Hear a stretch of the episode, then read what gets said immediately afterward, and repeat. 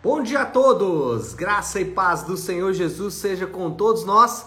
Uma ótima sexta-feira para todos. Hoje é dia 17 de março de 2023. Seja muito, muito bem-vindo ao nosso devocional de hoje. E nesta sexta-feira, encerrando aí a semana de devocionais, vamos também, aliás, vamos também não, né? Vamos falar um pouco mais do livro do profeta Jeremias. Hoje vamos falar de Jeremias 28, 29 e 30. E eu quero já de imediato ler o texto que vai dar base aí para nossa conversa nessa manhã. É um texto bem conhecido, é um texto até mesmo usado aí e bem usado, né? Um texto que a gente conhece, que já ouviu com alguma frequência, que é o texto de Jeremias 29 do versículo 11 até o versículo 14. Então, Jeremias 29, 11 até 14 diz assim: porque sou eu que conheço os planos que tenho para vocês, diz o Senhor.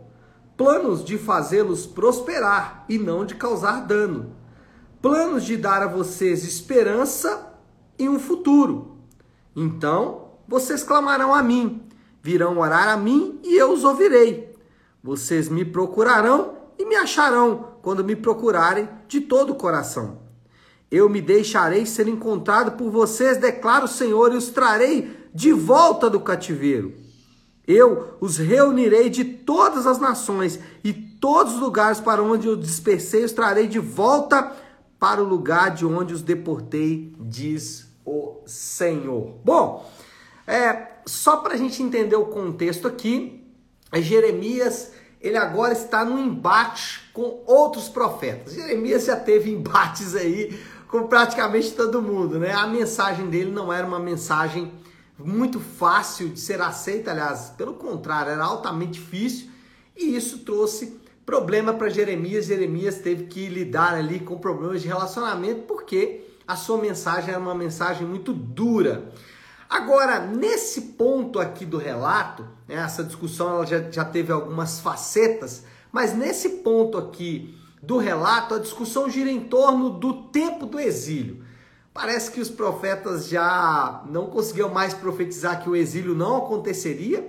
Isso foi já é, discutido anteriormente, né? Jeremias falava: vai ter exílio.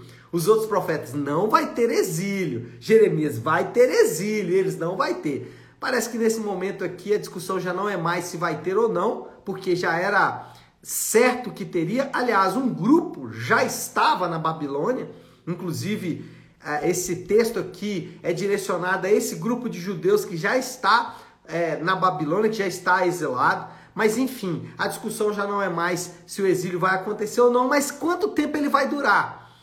É, alguns profetas diziam: não, esse exílio vai ser curto, dois anos, três. Tem um profeta que chega a falar realmente em dois anos aqui. Mas Jeremias diz: não, o período vai ser maior. O período vai ser de 70 anos, ou seja, um período longo. Aquela geração que estava lá já não voltaria mais para casa. A próxima geração também não voltaria para casa. Provavelmente na terceira geração, ou no final da terceira geração, já início da quarta geração, é que eles voltariam então para casa. Bom, Jeremias está escrevendo uma carta. Se você lê aí o título, se a sua Bíblia tiver título aí é, no início do capítulo 19, é uma carta aos exilados. Na verdade, é uma carta direcionada aos judeus que estão lá na Babilônia. Só para lembrar, um judeu vivendo na Babilônia é Daniel, né? Daniel é um desses judeus, talvez não, não dá para saber que se ele recebeu essa carta ou não, mas Daniel é um dos judeus que estão lá na Babilônia, enquanto havia ainda um remanescente aqui é, no território judeu. Mas enfim, Jeremias escreve essa carta com três promessas. Quais são elas? Primeiro, Deus tem planos superiores em relação ao estado do povo no exílio. Enquanto os profetas estão dizendo, olha, vocês vão ficar aí dois anos, Deus fala, não. Os planos são mais, é, mais longos. Ele diz, olha, vocês podem é, comprar casas, comprar terrenos, vocês podem ter filhos, porque vocês vão ficar aí muito tempo. É óbvio que o povo que estava lá estava apreensivo, eles estavam temendo, inclusive, a sua extinção, porque eles sabiam que vivendo em uma, uma outra terra, distante da cultura, da religião tudo mais, eles poderiam perderam até a sua identidade como povo, mas eles agora são direcionados por Deus a povoar a Babilônia. E aí, só para não ir muito longe, né, nós temos, como eu disse, Daniel, Neemias, Esther, Esdras, todos são indivíduos que viveram, né, na sua maioria de vida, alguns casos até a vida inteira, fora da, do território de Judá, fora da nação de Israel. Bom, Deus tem um plano superior. O povo estava apreensivo, mas Deus falava: não, fiquem tranquilos, eu tenho um plano, um plano para vocês. E aí, quando a gente olha para a Bíblia, a gente lembra que a Bíblia é o relato do plano de Deus para o seu povo. A Bíblia, ela descreve o plano de Deus. Para você se lembrar, já desde o, da queda em Gênesis 3, Deus começa então a redigir um plano, ou né, Deus começa a redigir um plano ali, é, é, meio redundante, assim, é meio metafórico, porque obviamente o plano já existia desde sempre, Deus não foi pego de surpresa. Mas a partir do Gênesis 3, esse plano começa a ser descrito, Deus começa então a descrever qual plano é esse. Eu quero falar aqui rapidamente sobre os planos de Deus e a gente sempre tem essa história, né, dos planos de Deus e tal. Deus tem um plano para você, uma promessa que às vezes a gente fala para as pessoas, né? Olha, Deus tem um plano para você, Deus tem um plano para você. Mas vamos entender melhor sobre planos de Deus. Primeiro, na sua grande maioria, os planos de Deus são coletivos. É, nós não podemos tentar recriar a história aqui de Jeremias, porque eu vejo às vezes as pessoas falando, eu sei que pensamento que tem a respeito de você, indivíduo. Mas o texto aqui está falando para o povo de Deus de maneira geral e não uma promessa individual. Né? Jeremias não diz, eu sei, é, Deus usando a, a, a, vida de Jeremias para dizer assim, eu sei o que Deus tem, é, eu sei que planos que eu tenho para o fulano, ciclano e beltrano. Não, a ideia ali é de um plano coletivo. E a grande maioria é, dos relatos de planos de Deus na Bíblia são planos coletivos. É óbvio que tem propósitos que são pessoais, mas o, o, a grande maioria, e nesse caso específico, é um plano para o povo de Deus, é uma história para o povo de Deus. Nesse caso aqui, bem específico, está relacionado não a uma pessoa. Então, quando Deus diz, eu sei que planos tem a respeito de vós, não é de você ou de mim, é do povo de Deus como um todo. É, segunda coisa sobre planos de Deus, eles estão detalhados na Bíblia. Então, nós não precisamos de mais nada a não ser a Bíblia. Você pode orar pedindo ao Senhor para te ajudar a entender esse plano, você pode orar para Deus te ajudar a entender a vontade dele? Pode. Mas se Deus não falar nada, você já tem o que você precisa, que é a palavra dele. As escrituras são a revelação do plano de Deus, então nós podemos nos é, acomodar, nós podemos nos sustentar apenas com a palavra de Deus e apenas aqui eu estou sendo obviamente irônico, né? A palavra de Deus ela é suficiente. E terceiro ponto aqui sobre planos de Deus que a gente fala, ah, Deus tem um plano para você. O plano de Deus ele não deve apontar para você. Ele não deve apontar para a sua e a minha satisfação pessoal. O plano de Deus deve apontar para Jesus e sua obra. Deve apontar para o, o, o plano redentivo de Deus deve apontar para o plano é, de Deus em salvar os homens, deve apontar para o sacrifício de Jesus na cruz e deve apontar para a glória de Deus e não para a glória humana. Então, três coisas sobre os planos de Deus. É, normalmente eles são coletivos e nós não devemos tentar recriar a história de Jeremias.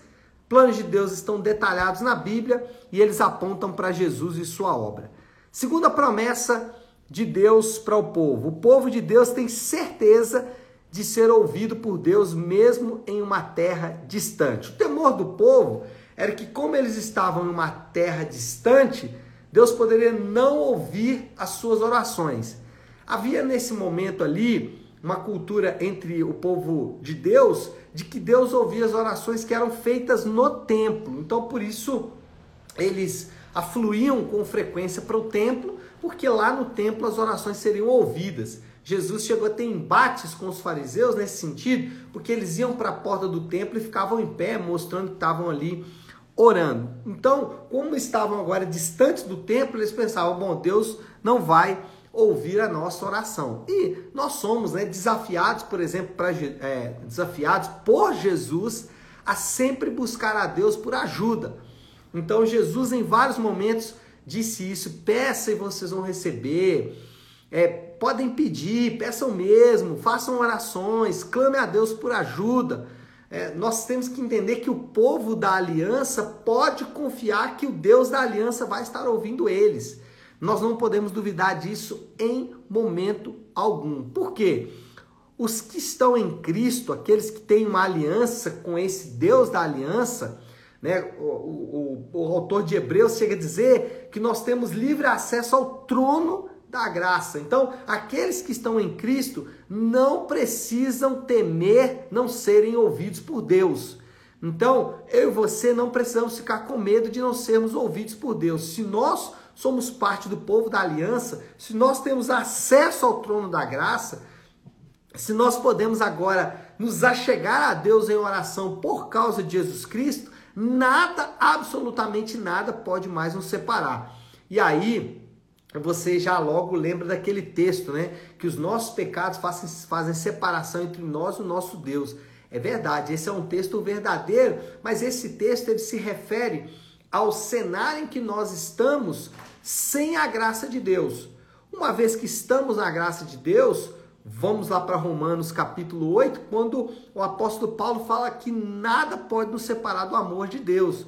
E a, a, o contexto ali é exatamente esse contexto de oração. Pouco antes, Paulo fala assim: porque o Espírito Santo nos ajuda na nossa fraqueza, porque não sabemos orar como convém. E aí ele vai falar que é, nada pode nos separar do amor de Deus. Então, nossos pecados, eles, agora que estamos em Cristo, não nos afastam mais de Deus. Pelo contrário, podemos nos achegar a Ele clamando por ajuda, inclusive para vencer os pecados, inclusive para vencer aqueles males que estão nos assolando. E outra coisa, problemas não são sinal do afastamento de Deus. Isso acontece por vezes quando estamos enfrentando alguma luta, pensamos assim: bom, o Senhor pode estar é, é, com as portas fechadas para mim, tanto é que eu estou enfrentando essa luta. Eu estou enfrentando essa enfermidade, eu estou enfrentando esse problema, foi porque Deus cerrou as portas para mim. Agora eu estou debaixo de maldição, né? e alguns até usam lá o texto de Deuteronômio 28 de maneira equivocada, obviamente, mas para dizer o seguinte: se eu estou enfrentando uma luta, é porque tem alguma maldição, algum demônio, alguma coisa. Nem sempre. É pelo contrário. Nesses momentos é que nós devemos nos chegar mais a Deus ainda, para clamar por Ele, é, para clamar a Ele por ajuda. E a terceira promessa é, que Deus faz aqui para o povo é que eles serão um grande testemunho do cuidado e da fidelidade de Deus com o povo da aliança. Então, primeira promessa: Deus tem um plano em relação à estada deles no exílio. O povo de Deus tem certeza de ser ouvido por Deus, mesmo em uma terra distante, e eles serão um grande testemunho do cuidado e da fidelidade de Deus com o povo da aliança. Deus promete usar toda aquela situação desesperadora para um grande testemunho. Deus está dizendo: olha, isso que vocês estão passando vai ser um grande testemunho para todas as nações. Isso é fácil de falar, mas é difícil de viver, né? Quando estamos enfrentando uma dificuldade, falar sobre Deus vai usar isso como um grande testemunho é bom, mas viver isso de fato não é fácil. Agora, o que a gente tem que lembrar sempre é o que Deus faz com o seu povo, ou naquele caso, o que Deus fez com aquele povo que serviu de testemunho para todas as nações. Olha só, vamos pensar um pouco no, nesse, nesse caso específico aqui. Deus fala com o povo: olha, eu vou tirar vocês daí, eu vou reunir vocês de novo, vocês vão ser uma grande nação, vocês vão ser um grande testemunho. E aí a gente pensa, mas que testemunho é esse? Olha o que aconteceu. É, depois disso, Jesus nasce entre os judeus, morre em Jerusalém e o povo de Deus é usado como um testemunho até hoje para nós. É um bom testemunho ou não? Deus tinha razão ou não tinha razão? Isso é fantástico porque, assim como aquele povo tinha promessas que se cumpriram em Jesus e nós somos fruto dessas, nós somos fruto dessas promessas, Deus também tem promessas futuras, as quais nós podemos confiar. Nós somos hoje testemunho vivo daquilo que Deus pode fazer. Nós somos testemunho vivo. Por exemplo, Deus falou assim: Eu sei que planos tem a respeito de vocês. Nós somos a realização desse plano. Deus diz: Eu vou ouvir vocês, eu vou ouvir a oração de vocês numa terra distante. Nós somos o testemunho de que Deus ouve a oração mesmo em terras distantes. E o que eu estou querendo dizer com isso é que hoje, olhando para trás, a gente vê que Deus tinha razão. E nós temos que ter a mesma confiança de confiar, temos a mesma confiança de confiar que Deus está fazendo a mesma coisa, que o que hoje Deus promete, ele vai cumprir em um momento. Hoje isso é desesperador para mim, para você. Talvez você está vivendo uma situação difícil, uma situação que você não tem muita direção, você não sabe muito o que fazer, você está perdido, você está triste, abatido, eu não sei. Eu estou dando vários exemplos aqui para tentar abranger o máximo de coisas possível. Mas o ponto é dizer que Deus ele usa essas situações como testemunho vivo e a prova somos nós. O povo de Deus estava lá no exílio, distante da terra, arruinado, desesperado, e Deus falou: vocês vão ser ainda um grande testemunho. Eu, você, somos prova de que Deus tinha razão. Bom, deixa eu caminhar aqui para o fim, porque ah, o tempo urge, né? Moral da história, irmãos, o que, que aprendemos com tudo isso? O controle do destino do povo de Deus está em suas mãos. O destino do povo de Deus não é um destino solto, não é um destino vago, vazio. Não. O controle do destino de, do povo de Deus está na mão de Deus. Ele está conduzindo todas as coisas. E qual é a nossa segurança? Ele vai conduzir os seus em segurança de volta para o lar. Assim como ele conduziu o povo de Judá, o povo de Israel, de volta para o lar depois em segurança, nós também temos a promessa de que ele vai nos conduzir de volta ao nosso lar, de volta ao lugar aonde, ou pelo menos de volta àquele cenário, né, ou aquele ambiente em que nós somos criados para viver. Então, essa é a nossa segurança, essa é a moral da história. Deus está conduzindo o seu povo. Ele continua dizendo: eu sei que planos tem a respeito de vocês, de mim, de nós, o povo de Deus, e eu vou conduzi-los em segurança. Por isso Jesus podia afirmar com tanta certeza. Ele iria, iria preparar a morada, mas depois voltaria para buscar os seus. Ele só poderia afirmar isso porque ele está no controle de todas as coisas. Bom, desafio do Léo para essa sexta-feira, desafio simples: confiar em Deus. Confie nas promessas de Deus, irmão. Fique firme nas promessas dele. Não ponha sua esperança no mundo, nem nas coisas do mundo. Coloque a sua esperança no Senhor e você certamente vai encontrar aí grande saciedade. Tá certo a hora de orar, porque agora sim estamos bem atrasados. Vamos orar. Eu vou pedir você então que é, pare um instante o que está fazendo e vamos juntos buscar a Deus em oração. Pai nosso que estás nos céus, santificado seja o teu nome. Venha o teu reino, seja feita a tua vontade, assim na terra como no céu. Dá-nos hoje o nosso pão de cada dia. Perdoa as nossas dívidas, assim como perdoamos aos nossos devedores. E não nos deixes cair em tentação, mas livra-nos do mal, porque teu é o reino, o poder e a glória para sempre. Amém. Amém, meu povo? Bom, então é isso. Nós vamos ficando por aqui. É, só deixando um recado importante: domingo, às 10 da manhã, nós temos culto de celebração na Igreja Nave e você é meu convidado especial para estarmos juntos é, a partir das a partir das 9 já estaremos ali orando, mas a partir das 10 no culto de adoração ao Senhor, tá bom? Deus te abençoe. Ótima, excelente sexta-feira para todos. Fiquem com Deus.